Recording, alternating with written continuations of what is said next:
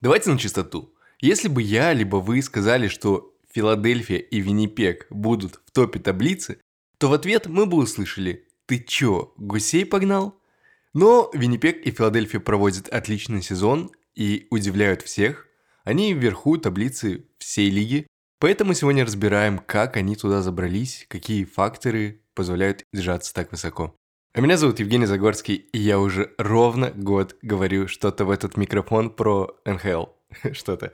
Но празднично приглашаю вас поставить оценки этому подкасту и подписаться на телеграм-канал про хоккей, ссылка есть в описании.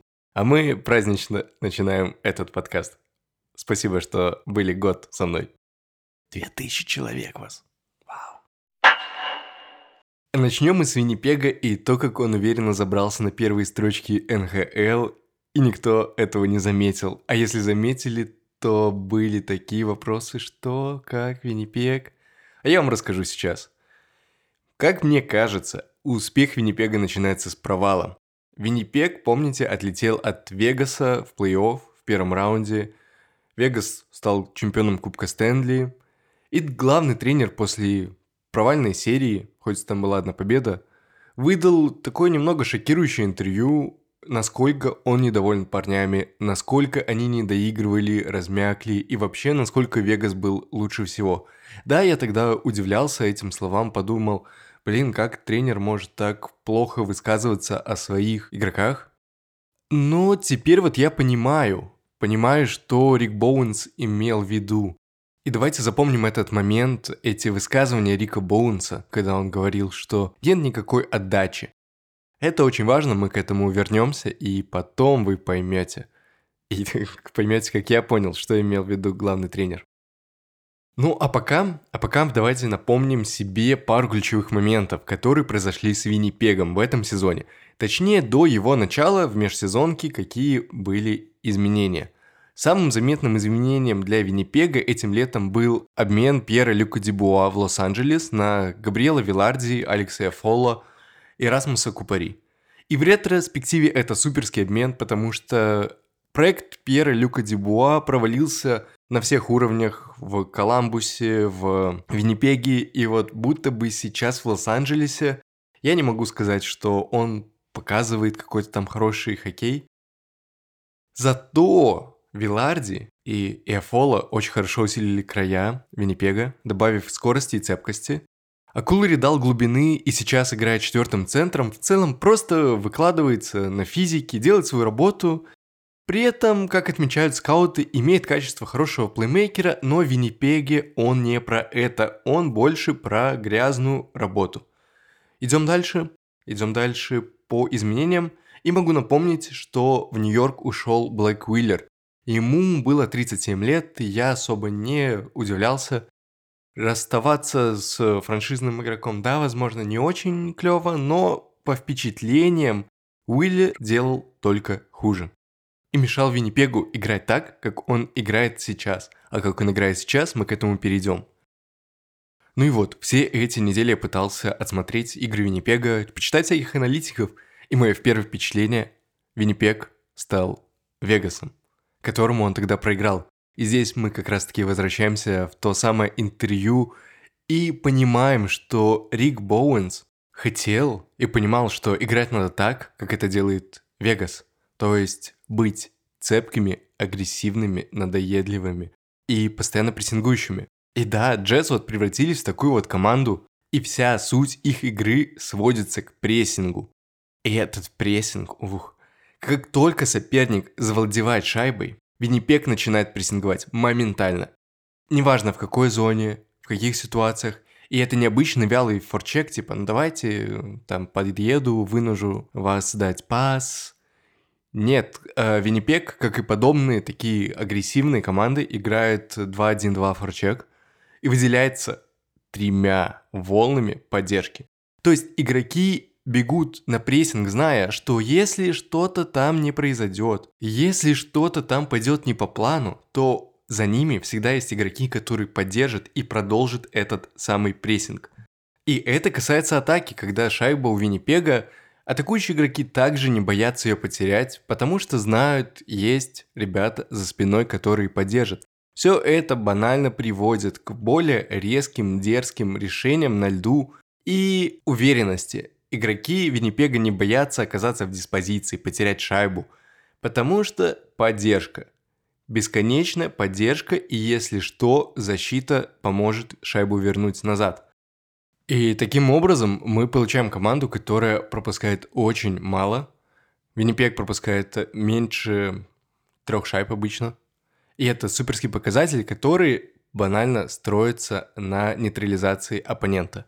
Виннипег не допускает пасов восток-запад, и все пропихивания шайбы у оппонентов обычно прямые, потому что Виннипег постоянно прессингует, и при таком прессинге выдать хороший пас по диагонали, либо поперек площадки довольно сложно. А, в итоге Виннипег очень сильно душит и является лидером по выигранным единоборствам. А в этом как раз-таки еще и заключается успех атаки, потому что вот этот прессинг, эти выигранные единоборства приводят к хаосу на льду, непонятно куда пойдет шайба, а Виннипек старается быть первым на ней. Это и приводит к необычным голевым моментам. И я как бы не сказал, что у команды есть какие-то особые схемы атаки, и что есть какая-то поставленная комбинация. Я не считаю, что э, какие-то там схемки... Блин, схемки, а, аналитик э, подкаста про хоккей. Э, я не считаю, что схемы выигрывают матчи Виннипегу. Я более склонен верить то, что умение всех четырех линий поддерживать бесконечную агрессию, бесконечный натиск – это залог успеха Виннипега. И это все сам подтверждает главный тренер. Он говорит, что нет никакого замысловатого хоккея, что ребята просто выкладываются и бегают по льду и душат оппонента примерно на одном и том же темпе. И здесь вот мы видим результат работы межсезонья, с которого мы и начали этот блок. Потому что, да, я уже говорил, Виннипегу удалось собрать 4 линии, которые играют примерно одинаково. И, наверное, в этом заключается вся нелюбовь лиги играть против Виннипега сейчас. Это не та команда, которая там, ну, есть одна атакующая линия, а три остальные там терпят что-то в защите. Это четыре линии с прессингом, что позволяет эффективно защищаться до настолько, что Виннипег первый в лиге по goals against, то есть им забивают меньше всего. А что еще позволяет забивать меньше всего, это наличие Конора Хеллбака.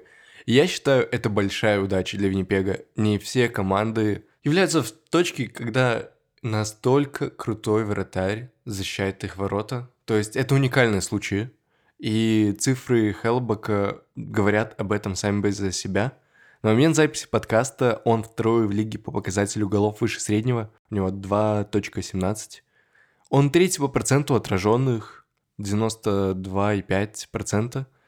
И у него два шутаута в 34 стартах. Конор Хелбак выиграл визину. Он определенный, явный кандидат на визину в этом году. И Наличие такого вратаря, такого калибра, помогает ребятам впереди него чувствовать себя более уверенными, дерзкими, принимать более рисковые решения, потому что не знают, если что, Конор подтащит все остальное. Что, мне кажется, нужно улучшить Виннипегу, это большинство, оно у него явно хромает. Они хуже Сан-Хосе, чтобы вы понимали. Десятое место с конца и 16.3% реализации. Это слабенько и, опять же, подчеркивает, что у Виннипега нет каких-то определенных там схем. У них нет системы нападения. У них есть хаос, на котором они выигрывают.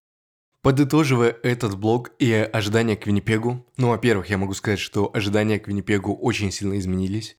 В начале сезона я говорил, что это большая неопределенность. Сейчас Наоборот, есть понимание, что Виннипег должен выходить в плей-офф и делать это уверенно, потому что он научился играть и выигрывать любой ценой, и отсутствие Шайфли и Виларди, которые сейчас травмированы, не сказываются на Виннипеге и не приводят к каким-то там катастрофам, провалам, проседанию. Все же четыре линии, тот же самый атакующий, прессингующий хоккей позволяет э, выигрывать Виннипегу. Поэтому ждем, ждем. Что касается дедлайна э, на обмены, я не считаю, что Виннипег – это очевидный покупатель перед дедлайном. Мне кажется, что он уже имеет все, что нужно. Да, кто-то может сказать, что нужно элитное нападение. Я, наверное, так не считаю. Не считаю, потому что Виннипег играет более такой силовой хоккей, физический. Это не про э, какие-то красивые там схемы Кучерова.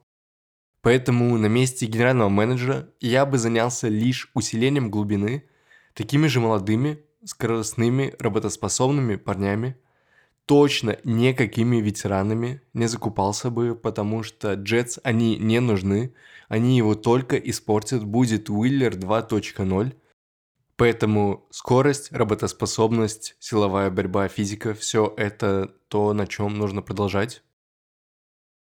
Опыт Вегаса прошлого года показал, что не обязательно иметь супер элитное нападение, достаточно иметь боевой отряд – и я думаю, что это, возможно, новая тенденция НХЛ, потому что мы видим, как играет Каролина. Каролина также душит и стабильно находится в плей-офф, доходит до довольно поздних раундов. Эм, будет интересно посмотреть на новый Виннипек в новом плей-офф. Ждем. А, еще пока не закончил про Виннипек. Ребята, мне кажется, что Виннипек не получает должного внимания и постоянно где-то в тени. То есть их заслуги не вознаграждаются. И это немного обидно, поэтому если у вас будет возможность посмотреть Виннипек, включайте, смотрите. Вы, во-первых, увидите три линии прессинга, о которых я говорил. Во-вторых, поддержите ребят своим просмотром. Очень как-то неловко, очень грустно, что команда залетела на первые строчки на работоспособности, а это особо никто не признал, не заметил, типа, э, ну да, Виннипек на первом месте. И если бы это была какая-то другая команда, то, мне кажется, к ней было бы в разы больше внимания. Поэтому хочется создать внимание Виннипегу. Приглашаю вас к просмотру. Ну что, переходим ко второй команде, которая удивила, и это Филадельфия. И Филадельфия довольно неоднозначная команда. По крайней мере, кейс с ней довольно неоднозначный. Это не та команда, как Виннипек, у которой есть ярко выраженная какая-то черта, из-за которой они выигрывают. Я посмотрел эм, несколько матчей, последних матчей, и, увы, я не увидел ничего сверхъестественного. В них не было того, что было, по крайней мере, у Виннипега. Не, было, было, вру. У них такое же было плохое большинство и такая же хорошая защита. Но защита Филадельфии и защита Виннипега – это разные вещи. Филадельфия играет другой, например, форчек. Они играют 1-2-2, он более пассивный. И более склонны к стягиванию у своих ворот, то есть на блокировку бросков. Играют там бокс плюс один, то есть менее атакуют э, владеющих шайбой, больше полагаются на перехват. И знаете, это все довольно странно, потому что Филадельфия этого года и прошлого года, с одной стороны, они одни и те же. Это похожие клубы, которые играют похожий хоккей. Кардинально тактически ничего не изменилось. Но в то же время это разные результаты. И это вызывает очень много вопросов, очень много восхищения и немного неуверенности. Я не понимаю, как это объяснить рационально, но есть два вектора, к которому я склоняюсь. Во-первых, это главный тренер Джон Тертрелло. Хоть мне он не нравится, я считаю его токсичным. Эм, но он, знаете, он не привнес чего-то сверхъестественного на уровне тактики. В этом сезоне, по крайней мере. Он заставляет играть все то же самое, что и в прошлом сезоне. Но у него получилось дисциплинировать ребят, и заставить их играть до конца и так, как он хочет. Это достойно похвалы. Мне кажется, что Тартарелла, опять отметем всю его токсичность и мою неприязнь, он умеет работать с характером, то есть он такой психологический манипулятор. Он заставляет игроков делать то, что нужно. Он вселяет в них желание побеждать. Это особенно было заметно, когда Филадельфия пропускала. Когда Филадельфия пропускала, игроки сразу же активировались и пытались ответить. Тут вспоминается матч с Колорадо, один из недавних. И там, ну это было очевидно. Филадельфия пропускает, Филадельфия такая, о, надо забивать. И практически сразу же летит в ответку забивать. Вот. Но я не до конца покупаю историю о том, что Джон Тартарелла изменил хоккей Филадельфии в плане тактики. Э, он просто заставил игроков выкладываться. И это как раз-таки второй вектор, почему Филадельфия так высоко. Парни банально заиграли и начали показывать будто свой прайм-тайм. И давайте пройдемся по ребятам, потому что некоторые из них откровенно проводят один из лучших сезонов своей карьеры. Ну и кого прям с лету, летчики с лету, хочется выделить, это, естественно, Тревис Конечный. Он является лидером команды по голам, 22 гола, а также лидером по опасным моментам, его XG на уровне 18.27. И вот мне кажется, что 26-летний Тревис начинает раскрываться и превращается в такого серьезного франшизного игрока Филадельфии. И скоро он может стать такой откровенной заменой Клод Жиру в плане лидерства. Да, я, кстати, в прошлом подкасте сморозил про Тревиса Конечного как э, капитана, но я просто поверил словам Джон Тартареллы, что он капитан поезда. Но я все так же верю, что Тревис – главный претендент на капитанство. Ох, ладно, дальше. Дальше кого хочется выделить, это Оуэн Типпет, тоже молодой парень, который является лидером лиги по количеству бросков створ и с таким большим запасом. Оуэн кидает будто отовсюду и забил 18 голов. Да, XG, кстати, на уровне тоже 15.26, но меня больше поражает, насколько уверен в себе Оуэн, насколько он заряжен, потому что иногда он выдает такие красивые голы, которые невозможны без уверенности. Далее, кого хотел бы выделить, это Шон Котье или Катуа, не уверен, простите. 31-летний лидер команды. И Шон в этом сезоне будто вернул свою форму 2019-2020 года и играет на уровне претендента на Силки Трофи, трофей главному э, нападающему защитного плана, а.к.а. Биржерон Трофи.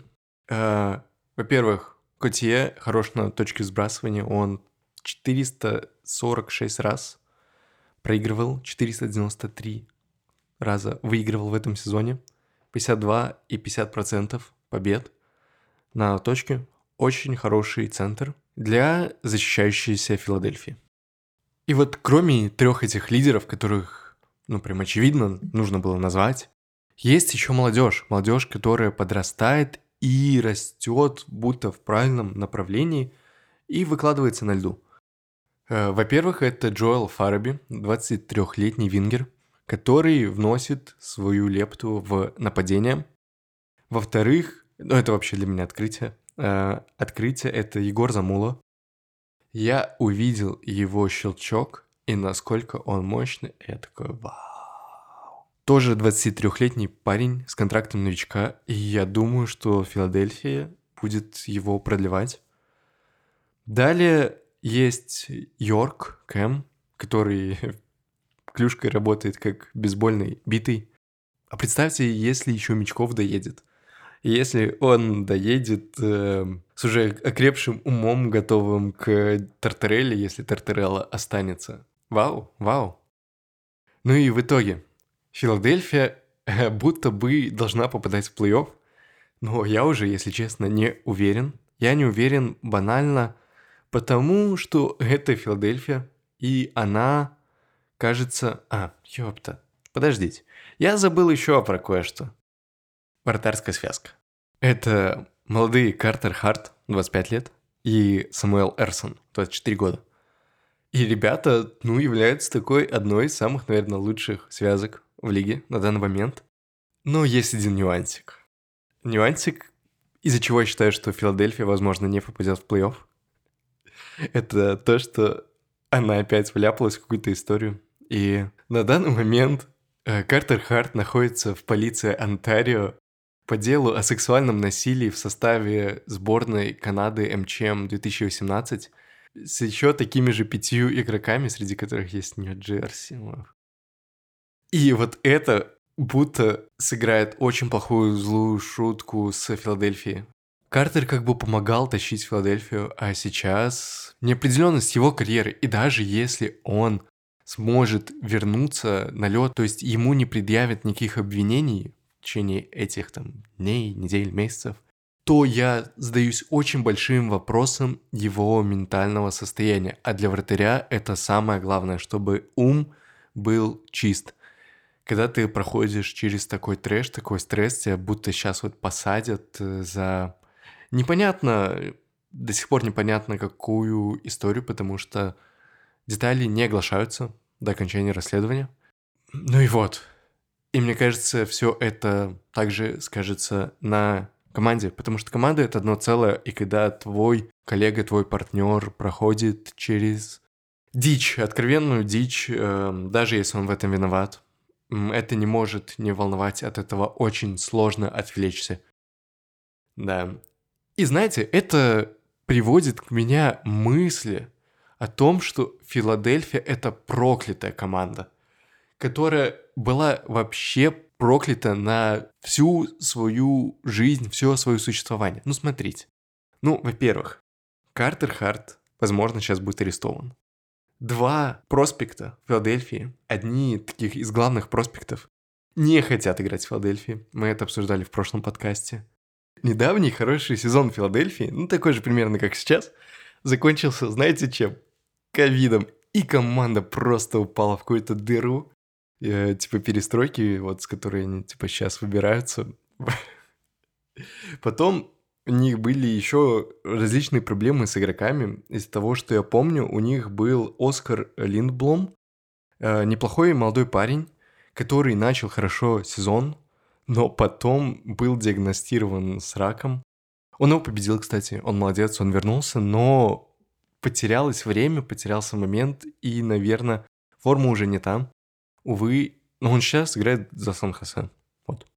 Ну, а если еще вернемся назад, помните, Филадельфия сделала прям грандиозный обмен на Линдреса, который в итоге сломался, увы. И банально вся, не то что Филадельфия, вся лига потеряла талантливого нападающего из-за проблем с головой. Сотрясение – это не шутка. Вопрос, Филадельфия, Может вам переехать, может снести вашу арену, там, не знаю, что, что вообще происходит, ребят. Но в любом случае, Филадельфия молодцы, молодцы, что показывают такой хоккей и показывают его на воле. Мне кажется, что у них довольно хорошее будущее, все впереди. Основа игроков подписана еще там на минимум один сезон, некоторые продлены уже. Например, недавно продлили, буквально вот вчера, Оуэна Типпета на 8 лет по 6,2 миллиона. Хорошее подписание, как мне кажется. Ну и еще дальше ждем приезда Матвея Мечкова. Это должно быть клево. И, возможно, когда заиграет Колосов Алексей на воротах. С Иваном Федотовым там все понятно, он мусорнулся.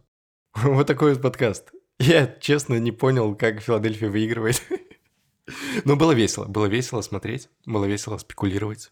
Спасибо, что дослушали до этого момента. У меня уже под конец какое-то веселье, задор от хоккея. Приглашаю вас всех в телеграм-канал, там еще больше задора. У нас есть еще чат. В чате мы ночью иногда обсуждаем хоккей, так что советую, если заходите в чат, выключайте уведомления, потому что там такие хардкорные фанаты сидят. Вот, присоединяйтесь, если вы такой хардкорный фанат. Ну, а с вами был Евгений Загорский. Э, Спасибо, что досмотрели. В следующий раз не знаю, что будем обсуждать. Наверное, будем обсуждать кринж недели звезд НХЛ, возможно, результаты этого расследования. Возможно, э, релокацию Аризоны, потому что она будто вот, вот должна случиться. Ей будто поставлен дедлайн 1 февраля. Юта выразила желание... О, я уже, короче, следующий подкаст буду записывать. Короче, пока, ребят, пока.